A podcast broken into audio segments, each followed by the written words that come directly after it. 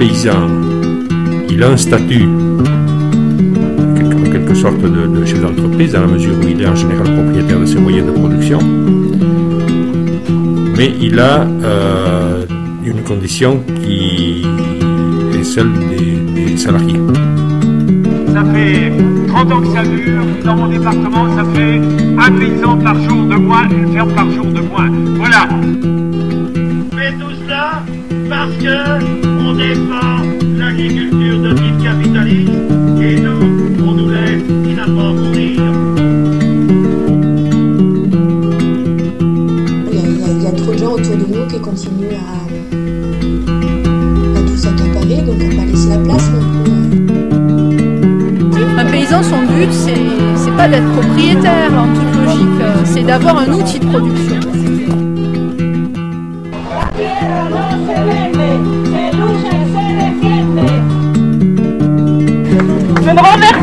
La tyrannie industrielle en bichonnant une petite oasis bio arrosée par les pluies nucléaires, mais en transformant radicalement les rapports sociaux, en démantelant les machineries économiques, industrielles et de contrôle social. Des gens qui se déclarent paysans la tête Les paysannes et paysans dans la lutte des classes. Et vous êtes à l'écoute des paysannes et paysans dans la lutte des classes sur les ondes de Radio Canu Radio Dragon est rediffusé sur Radio Bartas. Et c'est la rentrée pour la neuvième saison des paysannes et paysans dans la lutte des classes. Voilà, ben on est très content d'être de retour. Et puis, euh, donc on va parler de différentes choses euh, cette semaine. Euh, d'abord, on va parler un petit peu d'Amazonie, la forêt amazonienne qui brûlait euh, cet été, comme vous le savez, pour laisser la place à la monoculture de soja qui nourrira les vaches de nos voisins et voisines cumulars. Euh, donc on va écouter en deuxième partie d'émission les explications d'un membre de l'association Autre Brésil qui est, qui est en France, euh, mais qui du coup euh, suit un peu ce qui se passe là-bas de plus près et qui nous parlera justement de, euh, de ce qui se passe, ce qui s'est passé cet été en Amazonie, du poids de l'agro-industrie et aussi tout ça sous le règne de Bolsonaro et de la place que peut prendre l'agro-industrie dans le Brésil aujourd'hui. Voilà. Euh, en fin d'émission, on, parlera de quelques brèves d'actualité en France et ailleurs. Mais pour commencer, on va revenir sur une actualité un petit peu mainstream et paillette de cet été, euh, qui a été la double annulation, enfin d'abord l'annonce, puis l'annulation, puis le déplacement et la réannulation d'un festival qui s'appelait L'An Zéro, qui était d'abord prévu sur le plateau des Mille Vaches, puis euh, ensuite euh, sur un aéroport près de Guéret, toujours dans la Creuse. Euh, voilà, donc ça a fait un certain nombre de débats dans lesquels nous ne rentrerons pas, mais par contre ça soulève des questions qui nous intéressent ici dans cette émission. Notamment au milieu de ce débat un communiqué qui est sorti signé par euh, la FADEAR, l'atelier paysan, les habitants et habitantes du quartier des Lentillères à Dijon, le syndicat solidaire ou encore Solidarité Paysan et d'autres organisations. Euh, voilà, donc ce, festival en fait, il devait, il s'appelait L'An Zéro et il devait accueillir euh, un certain nombre d'entreprises, d'intellectuels à la mode et autres écologistes de télévision pour parler de la transition de la transition nécessaire vers un monde euh, plus écologique pour sauver le climat. C'était organisé par La Bascule. Donc La Bascule, c'est une, organisation créée par Maxime de Rostolan et qui, en expliquant en deux mots, est une sorte d'armée de jeunes services civiques et autres bénévoles euh, au langage de start-upper euh, incompréhensible euh, qui vise à créer des émulations collectives pour développer la transition écologique au service des populations dans les territoires. Voilà, en gros. Et donc, ce festival était organisé par cette organisation pour officiellement, voilà, que tout le monde participe pour aller dans le même sens vers une, transition euh, euh, écologique. pourquoi ça nous intéresse aujourd'hui? Eh ben parce que ça, ça, soulève des questions intéressantes liées à l'agriculture. Donc le fondateur de la bascule, Maxime de Rostolan, est aussi le fondateur d'une organisation qui s'appelle Ferme d'avenir, dont on a pu parler brièvement dans cette émission ces dernières années. Et euh, là aussi, c'est pas tellement euh, euh, lui en tant que star médiatique et influenceur qui nous intéresse, surtout qu'il en a déjà eu pour son grade régulièrement et que de toute façon il réagit toujours en disant que, mon Dieu, nous sommes méchants et toujours dans le négatif. Euh, voilà, la question pour nous ici n'est pas de savoir qui est méchant et qui est gentil ou sympa, euh, mais plutôt de reposer les termes du débat, euh, notamment à travers ces, organisations comme Ferme d'Avenir et de savoir pourquoi ces pratiques ne nous semblent pas intéressantes ni des modèles à suivre pour transformer quoi que ce soit de l'agriculture. Et euh, ça soulève un débat plus large que, que la simple association Ferme d'Avenir, mais sur tout un tas de, de, pratiques mises en avant médiatiquement ces temps-ci, euh, depuis 2-3 ans déjà, euh, notamment autour des concepts de permaculture et d'agroécologie, où on voit venir là-dedans un certain nombre d'acteurs qui ne sont pas forcément fréquentables et euh, voilà, à boire et à manger, quoi, en gros. Euh, du coup, euh, pour, pour expliquer un peu, donc ferme d'avenir, en fait, c'est un concept assez intrigant, on va dire, qui voulait développer une, permaculture intensive et, et qui a développé le concept de pays-culteur qui, qui rassemble à la fois des, des salariés qui s'occupent de petites unités de permaculture intensive et des managers euh, qui gèrent des domaines beaucoup plus grands. Et euh, tout ça, bien sûr, avec euh, une énorme naïveté d'arriver et de dire il faut mettre les gens en lien et il faut les aider, comme si toutes celles et tous ceux qui s'organisent depuis des décennies pour transformer l'agriculture ne s'organisaient pas déjà et comme si c'était simplement des idiots qu'il fallait sortir de leur isolement. Voilà, donc c'était un peu l'approche quand même mise en avant par euh, ce Maxime de Rostolan. Et puis Ferme d'avenir, bah, ça pose quelques problèmes, étant donné que parmi les partenaires de ces démarches, il y a euh, un certain nombre de, groupes euh, très très très très écologistes et très très partisans de l'agriculture paysanne, comme Florie Michon, le groupe Casino, euh, Métro, euh, le groupe de distribution, euh, mais aussi une banque d'investissement ou encore Jardiland de Jardiland, donc la filiale de jardinerie du groupe InVivo, qui, qui est un, des gros groupes anciennement coopératifs du productivisme agricole français. Euh, voilà, donc ce, ce, concept de ferme d'avenir euh, développe cette idée de permaculture comme d'autres le font aussi. Euh, notamment dans les autres modèles qu'on peut citer, tout aussi problématiques. Il y avait ces dernières années mise en avant la fameuse ferme du Bec et Loin, qui est située en Normandie, et qui est vantée pour ses mérites de, sur à peine un peu plus de 1000 mètres carrés, euh, arriver à euh, dégager deux revenus issus du maraîchage euh, grâce aux techniques de, permaculture intensive. sauf que, bon, ça, il y a eu des études assez intéressantes là-dessus, dans le milieu agricole, que le modèle de, cette ferme du, Bec Loin euh, repose sur un système de production qui est quand même bien particulier, non seulement extrêmement dépendant d'intrants, euh, certes de fumier, mais d'intrants euh, quand même et d'unités d'azote assez impressionnantes à l'hectare.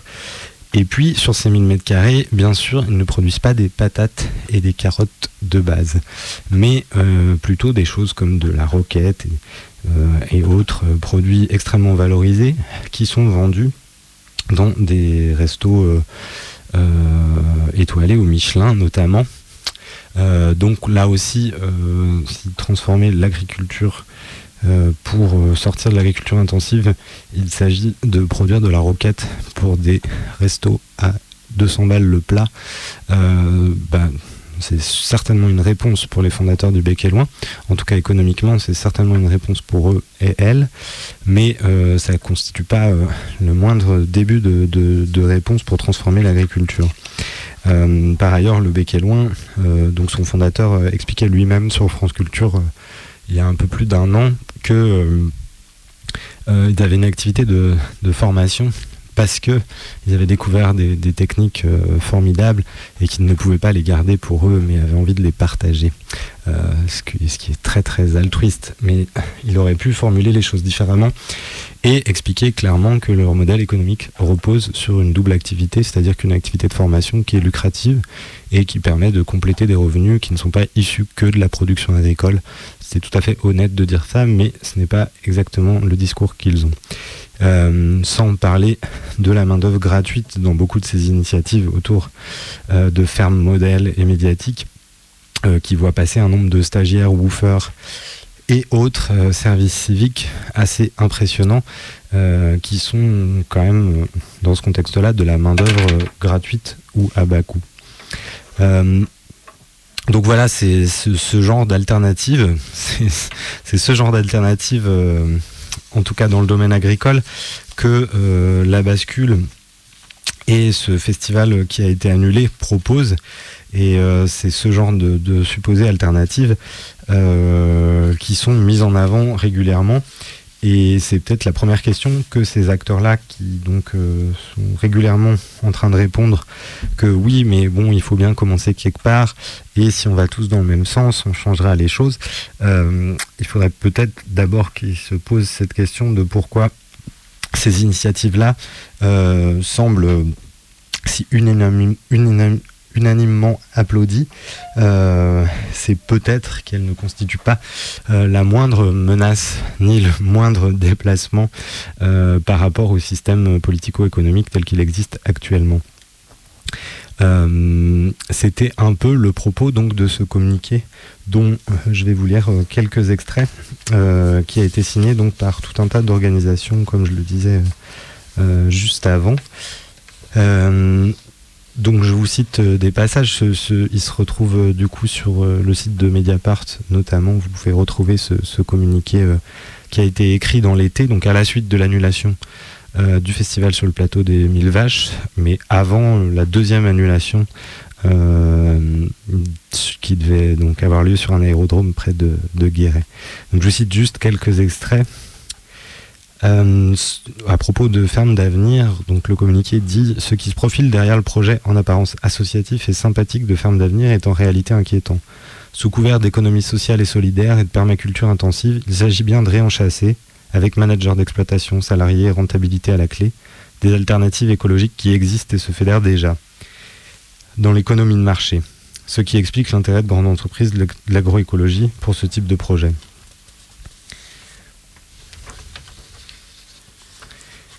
Et je vous cite un petit morceau de, de, la fin.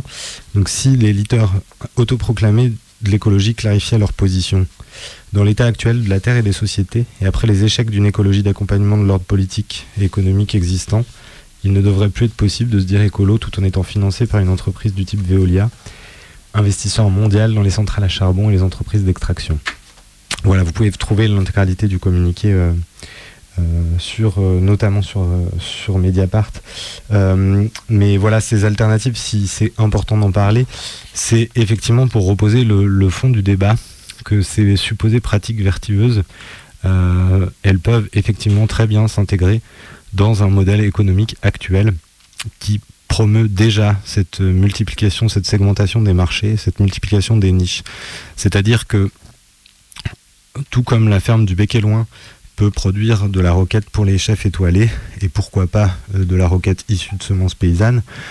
Euh, de la même manière, euh, des jeunes maraîchers salariés par des entreprises comme Ferme d'Avenir et salariés de structures financées par des grandes entreprises pourraient très bien alimenter des AMAP et des réseaux de paniers pour des classes favorisées pendant que le reste du temps, et le reste de la population continue à manger de, de, la merde, entre guillemets, produite dans des conditions atroces d'un point de vue environnemental, d'un point de vue social également.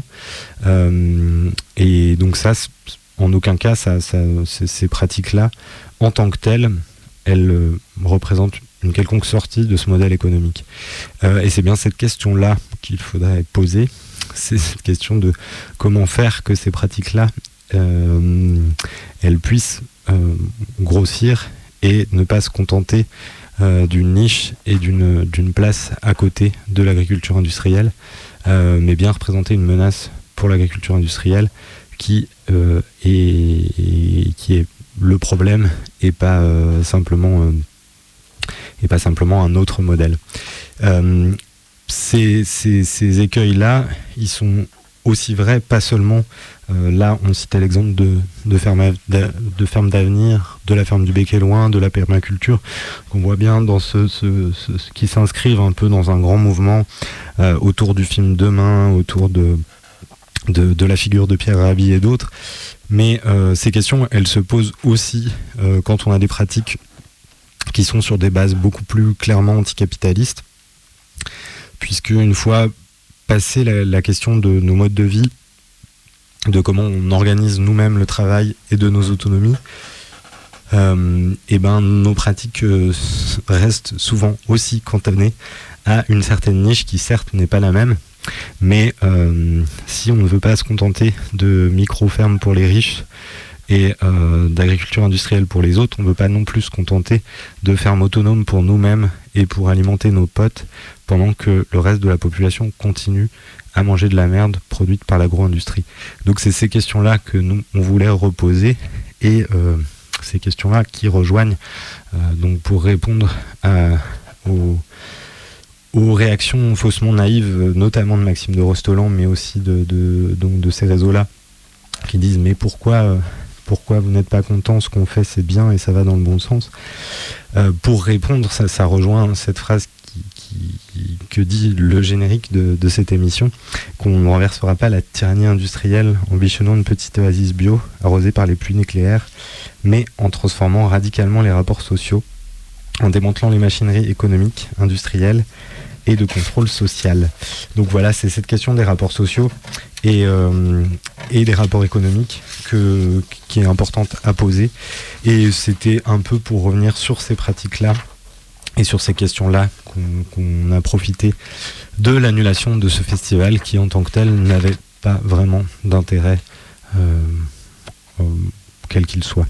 Euh, et pour terminer, je vais citer simplement du coup un article qui est paru dans la revue L'Utopique, qui hélas n'existe plus, mais il y a quelques années, un article qui s'appelait des micro-fermes pour un micro-changement social et qui revenait un peu justement sur, cette, sur ces initiatives d'entrepreneurs, start-upers.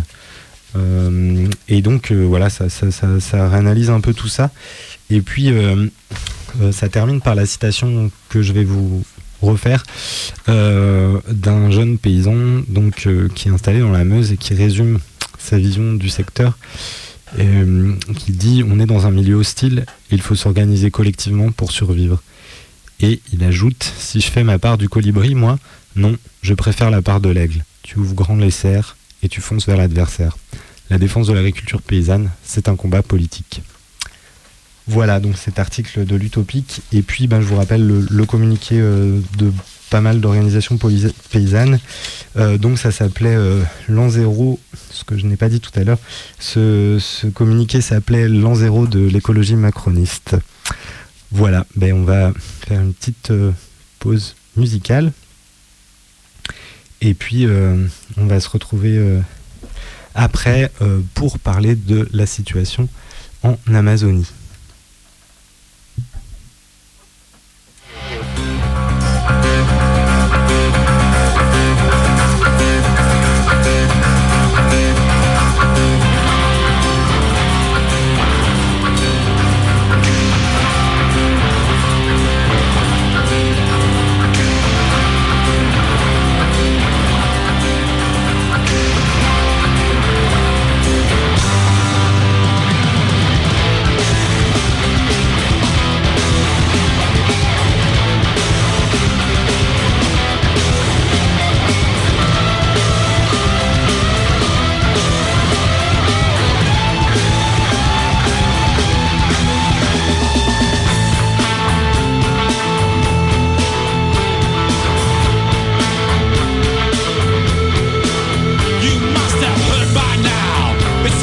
green.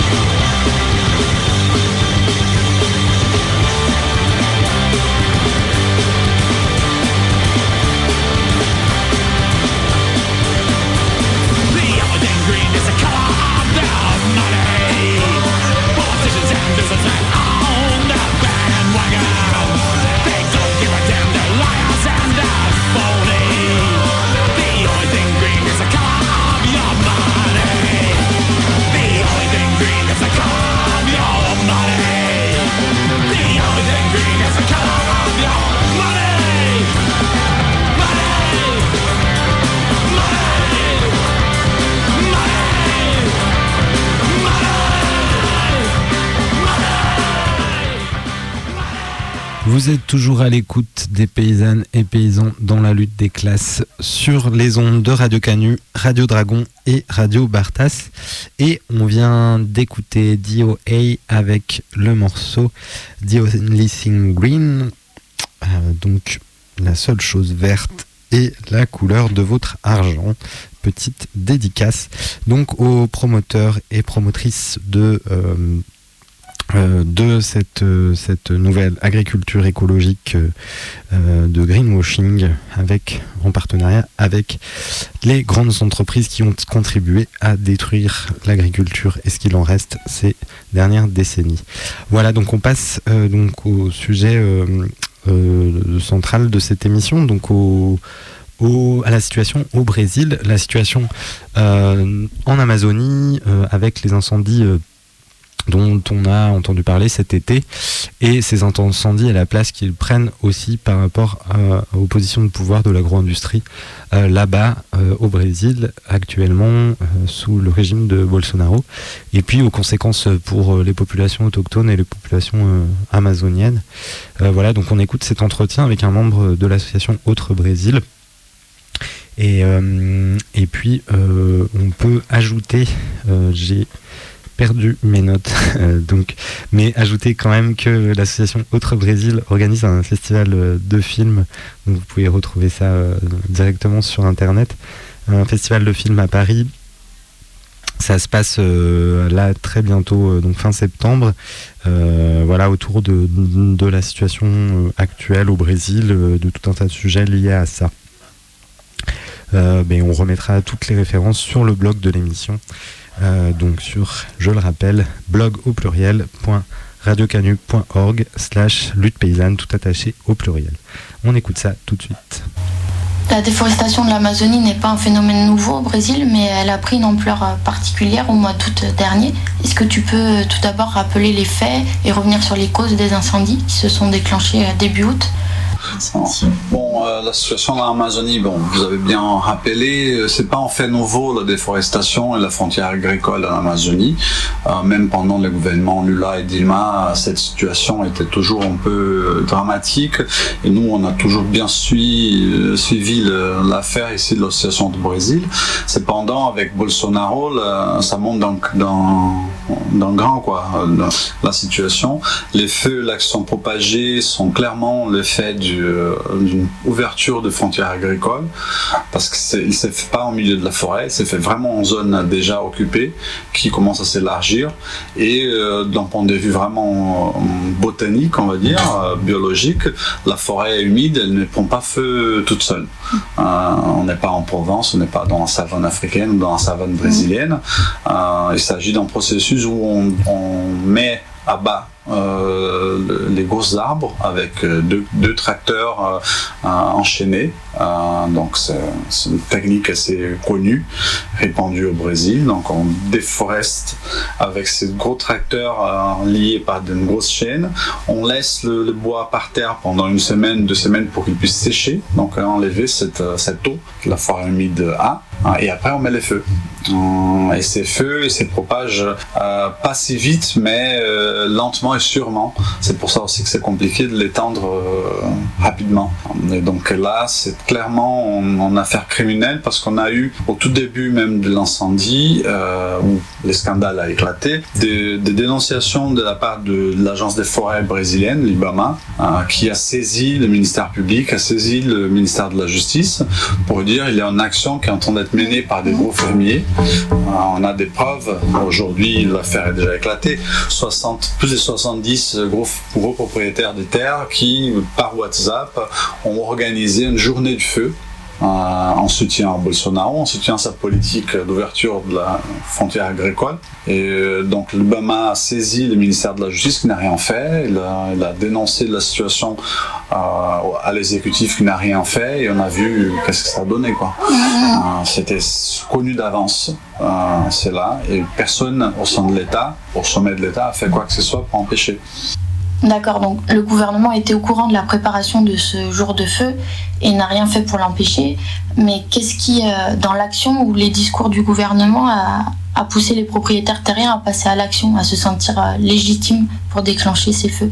Euh, d'un côté, il y a tout un discours mené par Bolsonaro et son équipe depuis même la campagne électorale, mais là encore plus visible, de il faut ouvrir à l'exploitation minière et agricole des zones aujourd'hui en Amazonie. À entreprise, le gouvernement a pris la parole, Bolsonaro ou le ministre de l'Environnement, euh, pour dire qu'il faut exploiter la, la zone, qu'il faut vraiment faire de l'argent sur la zone, il faut diminuer les aires de préservation et les aires indigènes, les zones indigènes pour justement exploiter économiquement ces régions. Le, les fermiers euh, mêlés dans cette affaire des journées du feu euh, ont clairement dit que c'était en soutien à Bolsonaro, en soutien à sa politique. Donc au-delà des faits directs, on va dire, on n'a pas des preuves en ce moment que le gouvernement a articulé ou organisé des choses semblables, mais cependant avec son discours, il légitime, ça c'est les mots, quoi. C'est comme pour la violence policière, il légitime par ses prises de position, par ses discours, par ses tweets et par ses Facebook, il légitime une action complètement criminelle parce que les gens disent bon si le président dit une chose pareille moi je peux le faire et rien va se passer avec moi. Et c'était clair euh, c'est là quand l'agence responsable de, de préserver, euh, regarder la situation dans les forêts, c'est les BAMA, l'équivalent de l'agence des forêts française, fait une demande au ministère, fait une demande à l'exécutif pour empêcher la situation. Les exécutifs et les ministères disent bon, on n'a rien à faire, c'est pas à nous. Donc, euh, au minimum, une négligence criminelle de la part de l'État. J'ai entendu dire qu'il y avait aussi des feux ailleurs au Brésil, plutôt dans les régions de savane. Est-ce que. euh, Oui, c'est un peu normal. Bah, ça, c'est plus euh, c'est habituel, quoi. Parfois, c'est aussi de, de feux criminels, ça, ça arrive aussi, mais l'écosystème est plus, pré- est plus préparé pour ça. Hein, par exemple, euh, le cerrado brésilien, c'est une espèce de savane. Euh, les écorces des arbres font euh, vraiment beaucoup de centimètres. Quoi. Elles sont préparées pour recevoir les feux. Et on voit les feux, il est complètement différent, c'est-à-dire ils montent très vite, mais ils s'é- s'étouffent très vite. En Amazonie, les écorces sont de 2-3 mm euh, parce qu'ils sont pas absolument pas préparés au feu. Et après la, le mort d'une de ces arbres, celle qui va suivre, si éventuellement on, a un, un arbre qui prend le relais, elle va être beaucoup moins hum, costaud en matière de stock de carbone. Et donc ce qu'on voit avec l'incendie dans l'Amazonie, c'est que ça peut vraiment changer le- les rapports euh, de carbone dans le monde parce qu'aujourd'hui l'Amazonie euh, garde du carbone et si la situation, on est presque au point de non-retour pour l'Amazonie, si la situation dépasse, euh, l'Amazonie va commencer à jeter du carbone dans l'atmosphère en empirant l'effet de serre. Parce qu'à chaque fois qu'un arbre comme celle-là prend feu, on jette des tonnes et des tonnes de carbone euh, dans l'atmosphère. Et donc cette situation-là, elle est vraiment, euh, on est presque à la limite, quoi. C'est ça la situation. Euh, il y a 50 ans, c'était une demi-tonne par, par hectare, si je me trompe par rapport aux données, mais c'est ça, c'est une demi-tonne de carbone stocké par hectare.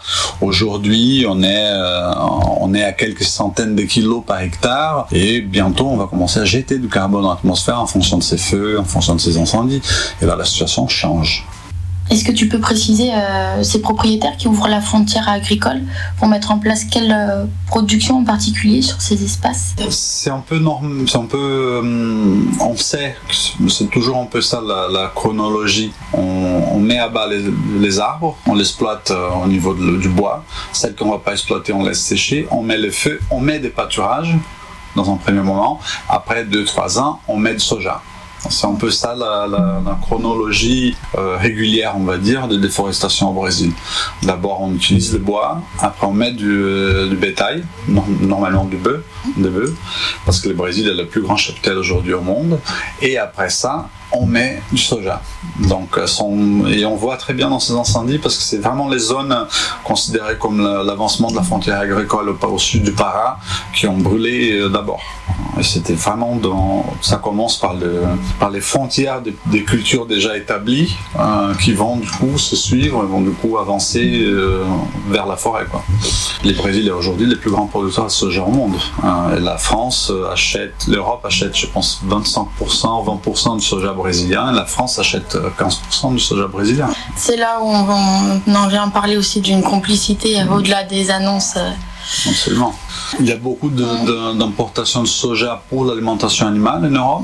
Euh, de farine de soja, du tourteau de soja, sont beaucoup vendus. le Brésil est le principal vendeur pour la France, d'un point de vue français. Le principal producteur, c'est le Brésil. pour le Brésil, le principal acheteur, c'est la Chine, ça reste la Chine. Et maintenant, avec la guerre économique Chine-États-Unis, il a tendance à occuper encore une place encore plus importante. Mais d'un point de vue français, au-delà de ces achats, c'est aussi important à dire, euh, par exemple, si on prend les conglomérats euh, agro-industriels BR Food au Brésil, qui sont les plus grands au monde, produits de la viande et de manufacturer des viandes, de processer des viandes, euh, ils ont aussi une implantation en Europe, même si ce n'est pas par la vente de, de, la, viande en France, mais un quart de, de steak haché, par exemple, congelé, mm. vendu en France, euh, sont produits par une entreprise brésilienne localisée en France. La viande, elle est française, mais c'est une entreprise brésilienne qui a fait de l'argent avec l'exploitation là-bas au Brésil. Donc, même si la France dit on n'achète pas des viandes brésiliennes parce que la PAC ne permet pas, il y a beaucoup de, de, de blocages au niveau de l'importation de la viande, euh, il y a des entreprises brésiliennes qui font de l'argent dans le marché français. Et là, la France ferme les yeux. Et euh, au-delà de ça, enfin de cette complicité, euh, on parle d'importation de ces produits issus de la déforestation illégale. Euh, la France aussi, a aussi un poids direct dans la déforestation en, en Guyane. Exactement. Euh, nous, on, rappelle, on a rappelé deux, trois fois, euh, les bruits de secours, oui, ils ont, ils ont une utilité parce que ça réveille quand même l'opinion publique. Même M. Macron, euh, au même temps qu'il dit Bolsonaro, c'est pas un bon président parce qu'il déforait, il, favorise la déforestation et tout cela. Donc, point de vue de l'Amazonie française, hein, la Guyane a un beau territoire en Amazonie, hein, il ouvre l'exploitation minière. Hein, les grands conseils coutumiers en Guyane a, maintes fois dénoncé la, politique à double jeu de Macron. Euh, ils étaient avec Edouard Philippe là, à Bordeaux. Euh, parce que Raoni avait les chefs indiens, euh, les leaders brésiliens avaient un rendez-vous avec Edouard Philippe. Il a profité pour amener justement des représentants des peuples autochtones guyanais pour dire euh, le gouvernement français fait aussi de, ces dégâts environnementaux euh, en Amazonie française. Donc à cela, Macron et le, gouvernement ne répondent pas vraiment. Hein. il n'est pas à la hauteur des enjeux là-dessus. Tu as évoqué les peuples autochtones, donc euh, les populations qui habitent l'Amazonie. Est-ce que tu peux revenir sur la manière dont ils sont traités par le gouvernement actuel et sur la réaction de ces populations amazoniennes face à cet épisode de déforestation brutale? D'abord, c'est toujours important de dire, même, malgré le, un aspect gauche qu'il avait le gouvernement avant avec Dilma et Lula, la situation des peuples autochtones n'a jamais bonne en soi. Euh, des gros projets euh, inutiles comme le barrage des Belles Montées euh, mené pendant le gouvernement Dilma montraient clairement qu'il y avait une, façon de penser le développement au Brésil qui ne prenait pas en compte ces populations. L'Amazonie, au-delà de la biodiversité qu'elle a, c'est très important et nous on a toujours souligné s'il y a une diversité culturelle incroyable. Parce que là, on parle de euh, environ 200 langues parlées dans l'espace amazonien. Donc, sont 200 ethnies, plus de 200 ethnies, on parle des langues. 200 langues sont parlées dans l'espace amazonien et euh, qui risquent de disparaître par l'action économique. Euh, les de Bolsonaro va, directement dans ce sens-là parce qu'il dit il y a trop de terre pour très peu d'Indiens. et c'est ça son, son, on va dire, ses déclarations sont dans ce sens-là. Il réduire l'espace occupé aujourd'hui par les peuples indiens, parce que, indigènes, parce qu'ils ne, produisent rien.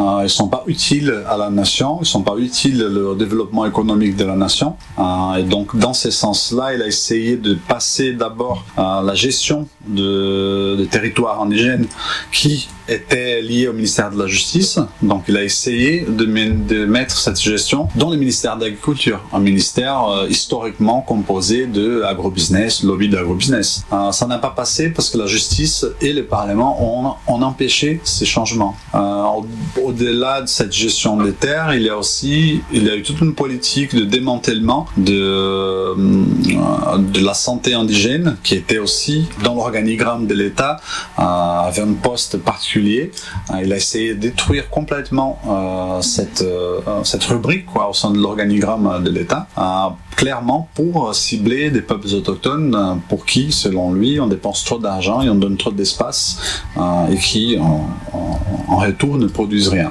Euh, tout cela, c'est encore en jeu parce que euh, l'articulation des peuples indigènes, qui sont une grosse fédération qui réunissent plusieurs euh, petites fédérations de peuples autochtones en Amazonie, au sud-est du Brésil, au nord-est et compagnie, commence à avoir très bel rôle politique de, de, résistance à toute la politique de Bolsonaro. Leur campement qui s'appelle Campement Terre Libre. C'était la cinquième année déjà qu'ils font, si je ne me trompe pas, à Brasilia. comptait euh, avec la présence de plus de 2000 euh, représentants des peuples autochtones dans la capitale du Brésil, justement pour dire qu'ils accepteraient aucun, euh, aucun retour en arrière en tout ce qui concerne les droits des peuples autochtones et tout ça qu'ils ont acquis.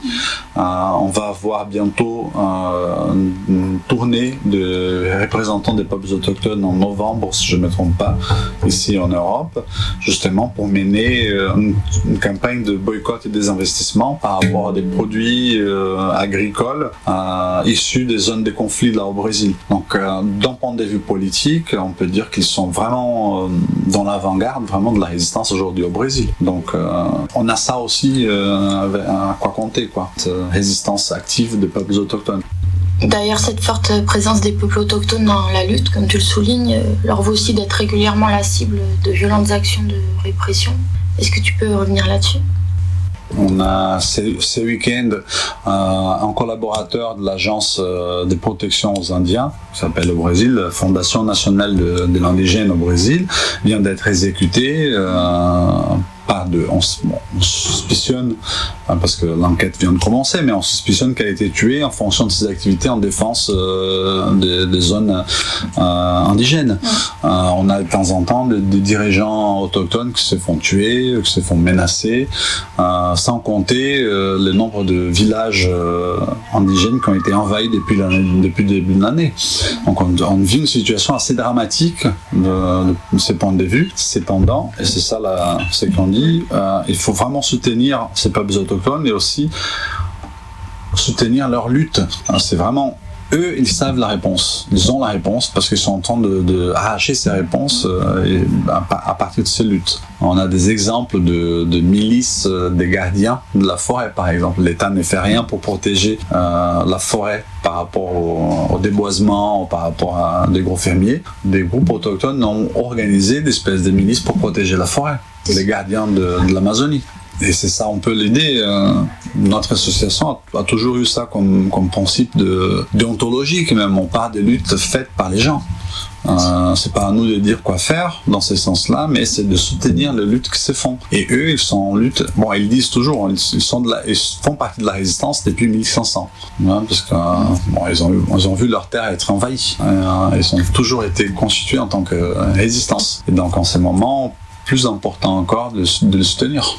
Est-ce que tu peux revenir sur la manière dont a réagi le gouvernement brésilien face aux différentes alertes? En fait, c'est toujours un peu la, logique de ce gouvernement. Il va crier euh, une dénonciation sort. Il va crier en disant que ça c'est de, on va dire, des fantaisies de gauchistes, euh, de personnes d'ONG. Il a même accusé les ONG de mettre les feux en Amazonie. Hein. C'est le président qu'on a. Au tout début de l'escandale, il a dit oui, mais regardez, c'est les ONG qui mettent les feux juste pour, euh, pour m'accuser euh, de ne rien faire pour l'Amazonie. Mais en fonction de ce type de prise de position, il arrive à créer des problèmes diplomatiques, des, conflits diplomatiques, qui après même sa coalition, qui est assez large et assez complexe, lui disent écoutez, euh, là tu vas un peu trop loin, il faut un peu se calmer le jeu, il faut un peu revenir en arrière euh, sur certaines positions et accepter certains accords qui, à la limite, vont vont pas changer énormément.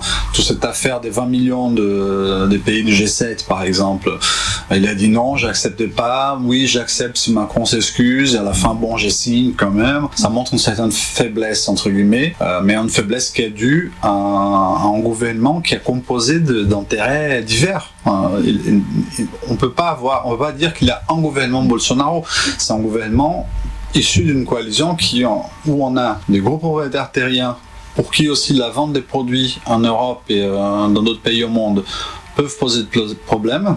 On a des néoconservateurs pour qui il faut tout détruire et créer un monde nouveau basé sur les citoyens de bien, sans le, le gauchiste, euh, sans le, le- les gens qui travaillent avec des ONG. On a des néolibéraux euh, économiquement purs et durs pour qui l'argent compte euh, surtout. On a des policiers, des représentants de l'armée pour qui l'ordre, euh, les territoires est plus important. Donc tout cela dans un même euh, problématique, c'est à cause de positions qui vont bouger euh, à tort et à travers. Un Bolsonaro qui dit c'est des ONG les problèmes, la scène internationale qui dit écoutez si vous ne regardez pas ça, on va arrêter d'acheter le, cuir, euh, la viande et compagnie. Les agrobusiness face à ça qui disent oui peut-être il faut mettre les choses un peu plus euh, au clair parce qu'on on veut vendre en Europe. Les ultralibéraux qui disent mais quand même là vous dépensez un peu trop d'argent, quelqu'un veut donner de l'argent, c'est pas si grave, on l'accepte quand même et on joue sur tout cela. Et l'armée qui dit non, la, la souveraineté sur l'Amazonie c'est à nous, on peut pas laisser d'autres pays se mêler à cette affaire parce que c'est une affaire de souveraineté nationale. Vous voyez tout ça dans un même dans une même problématique, donc ça explique aussi pourquoi les positions de Bolsonaro changent. Euh, les matins il a une position, l'après-midi il a une autre, parce qu'il doit négocier même au sein de son propre gouvernement avec des intérêts qui sont complètement divers. Euh, c'est ça la situation bordélique qu'on est en train de vivre. On peut résoudre entre guillemets le- l'affaire diplomatique en acceptant ces 20 millions euh, et compagnie, mais la politique en général ne va pas changer.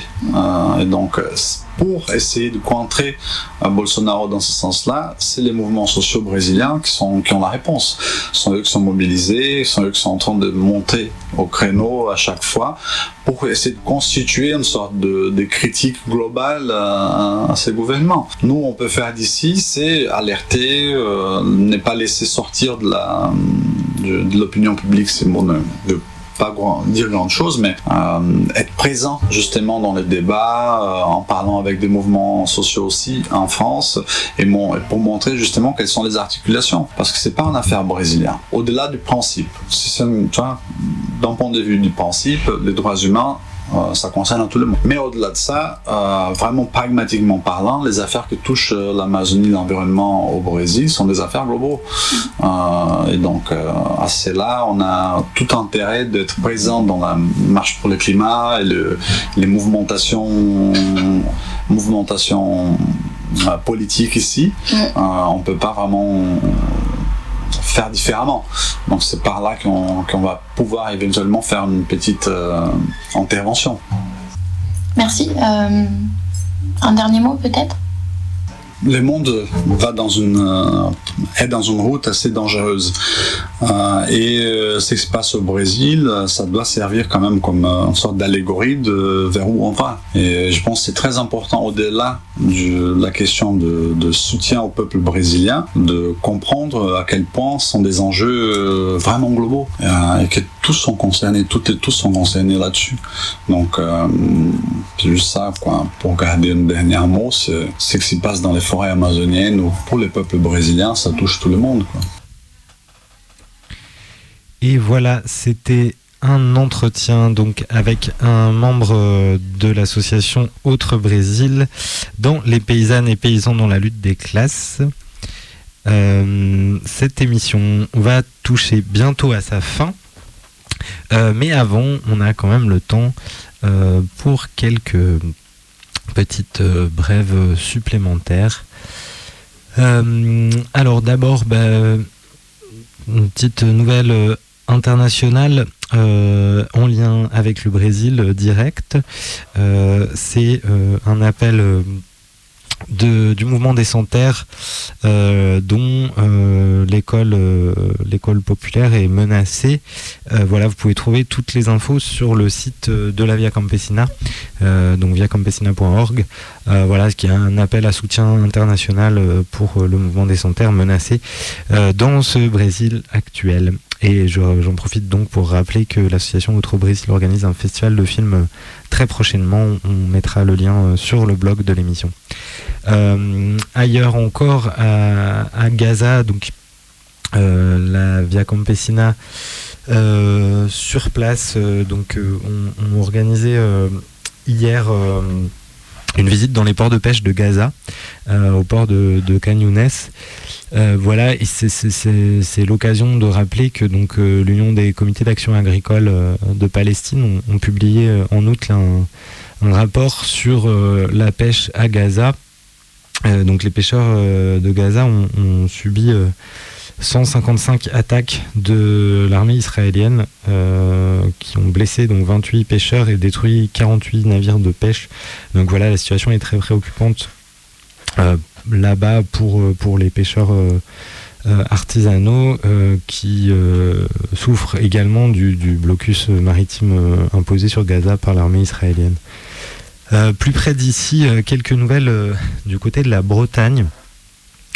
Euh, bah, il y a eu une manifestation très récemment euh, dans le Morbihan avec euh, tout un tas de, projets plus délirants que les uns, que les autres pardon, là-bas, notamment des projets de, bétonnage de terre dans la communauté d'agglomération de Pontivy et à Lorient Agglomération, donc respectivement 330 hectares et 200 hectares aussi euh, un projet de circuit automobile sur 35 voire 36 hectares de terres agricoles euh, et puis un projet de ferme usine de 120 000 poules à Languélan.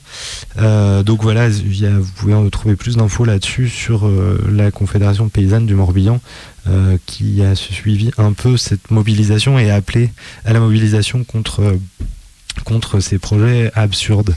un peu plus loin dans le Finistère, c'est donc euh, le, un cas euh, exemplaire de lutte contre euh, des cumulards. donc c'est Bastien, un paysan qui travaillait des terres familiales, qui ont été en vente par adjudication à la suite de, mésententes entre les, héritiers de ces terres. mais comme il n'avait rien signé ni pu prouver qu'il était euh, exploitant, il a dû euh, donc participer comme tout autre acheteur potentiel euh, à une, une non-chère. Et il y avait trois autres acquéreurs, dont l'un possède quand même pas moins de 1000 hectares agricoles dans le Finistère. Voilà, un autre 300 hectares. donc il a fait appel à la SAFER. La SAFER qui a accepté, donc qui a, joué son rôle euh, de maintien des exploitants agricoles. Euh, je cite, euh, mais si la SAFER peut effectivement préempter pour choisir un acquéreur, elle n'a pas la possibilité de réviser les prix de la vente et les prix de la vente donc étaient montés à des prix assez délirants pour des terres agricoles dans le Finistère. voilà, donc pour l'instant, ce paysan doit réunir euh, l'argent nécessaire pour, euh, pour acheter ces terres. Euh, voilà encore un cas donc face à des gens qui possèdent déjà 1000 hectares et qui surenchérissent pour en racheter à des prix pas du tout agricoles des hectares supplémentaires. plus près d'ici, dans l'ouest lyonnais, un nouveau nouveau projet euh, de bétonnage et d'emprise sur des terres agricoles euh, donc qui concerne 110 hectares. Il y a un collectif local qui s'est créé. Vous pouvez trouver plus d'infos sur le site de la Conf du Rhône. Euh, donc c'est un projet qui a l'initiative du syndicat mixte d'études d'aménagement et de développement économique de l'Ouest rhodanien. et donc c'est du côté de de l'Arbrel, de Saint-Romain-de-Popet, euh, donc 110 hectares pour euh, des entrepôts logistiques euh, divers et variés, et aussi une réserve foncière liée pour un futur projet de déviation routière là-bas, alors qu'il y en a certainement déjà assez. voilà, puis une petite info hélas pas si marrante que ça. Euh, c'est le canard enchaîné euh, de, la semaine dernière qui, nous révèle ça. Euh, les personnes qui ont participé aux institutions agricoles en Rhône-Alpes doivent connaître le personnage. C'est Gilbert Limanda, qui était indéboulonnable président, FNSEA bien sûr, président de la Chambre d'agriculture de l'Ain euh, qui était vice-président donc de la FNSEA également, euh, qui a été déboulonné dans l'un, mais pas vraiment déboulonné, qui a cédé la place à quelqu'un euh, de son bord, bien sûr. Donc ce Gilbert Limanda, il était très connu pour sa vision des écosystèmes, puisque c'était un grand défenseur de la dombe, étant donné qu'il est maïsiculteur et carpiculteur dans la dombe, donc ce système traditionnel qu'on peut rappeler, qui consiste à à faire des rotations avec des étangs dans lesquels on élève des poissons, puis on les vide et on cultive des céréales. donc voilà, ça permet un système euh, de fertilisation du sol euh, intéressant. Euh, et donc, Gilbert Limanda est un de, de, ceux qui utilisent ce système. Et bah, sa vision pour la dombe depuis déjà quand même quelques dizaines d'années est que l'écosystème fonctionne très bien avec des agriculteurs, je rajoute industriels, puisque c'est quand même beaucoup le cas, des chasseurs et euh, l'activité piscicole, et que tout ce système fonctionne très bien jusqu'à l'arrivée d'horribles écologistes qui, mettent à mal euh, cet écosystème équilibré. Voilà, donc ça c'était un peu ses positions publiques pour lesquelles il était connu. Eh bien, euh, il lui arrivait une mésaventure intéressante, puisque depuis qu'il n'est plus président de la Chambre d'agriculture de l'Ain, il a quand même gardé quelques casquettes, comme tous ses petits camarades élus agricoles de la FNSEA.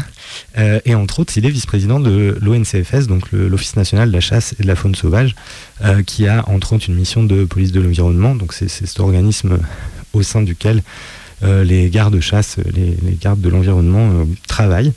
Et donc il y a un de ces gardes de la police de l'environnement qui a bizarrement vu au bord d'un étang dans la Dombe récemment un, quelqu'un tiré euh, à la carabine sur une aigrette, donc une espèce euh, protégée et pas tellement tellement répandue, euh, même si on, voit beaucoup en dombe.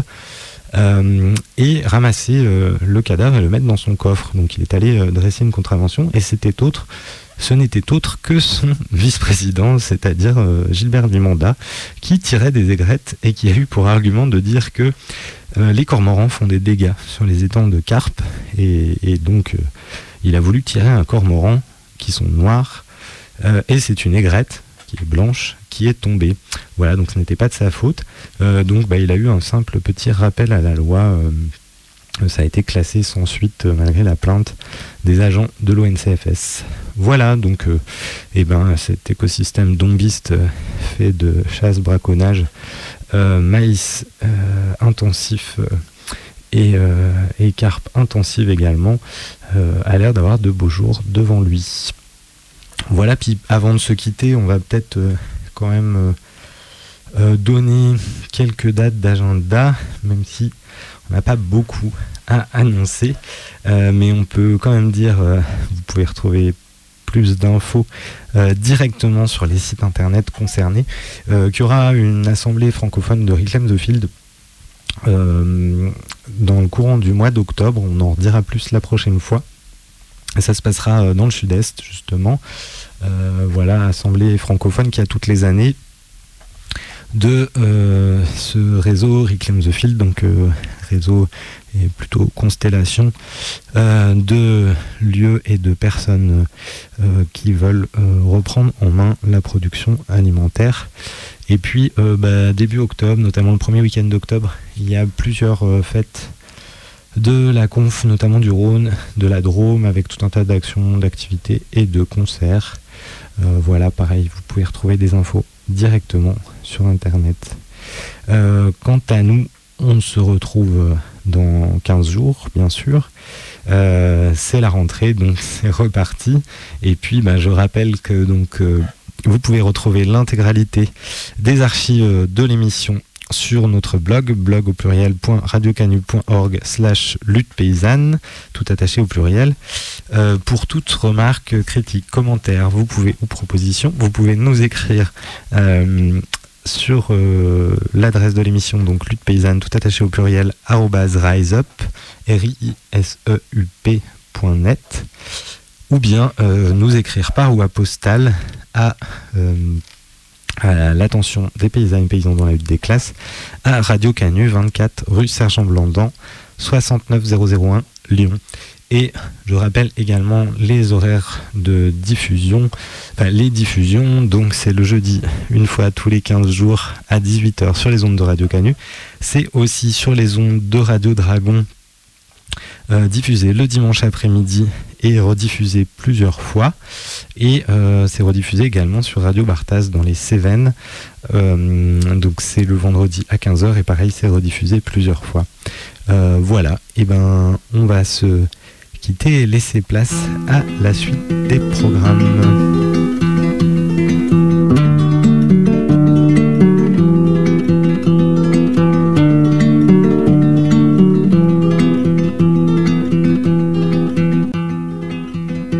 le paysan, il a un statut, en quelque sorte, de, chef d'entreprise, dans la mesure où il est en général propriétaire de ses moyens de production, mais il a euh, une condition qui est celle des, salariés. Ça fait 30 ans que ça dure, dans mon département, ça fait un paysan par jour de moins, une ferme par jour de moins. Voilà. Mais tout cela parce que on défend l'agriculture de type capitaliste et nous,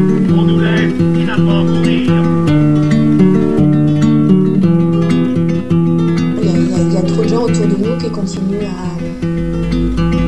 à tout s'accaparer, donc on va pas laisser la place Un paysan, son but, c'est pas d'être propriétaire en toute logique, c'est d'avoir un outil de production.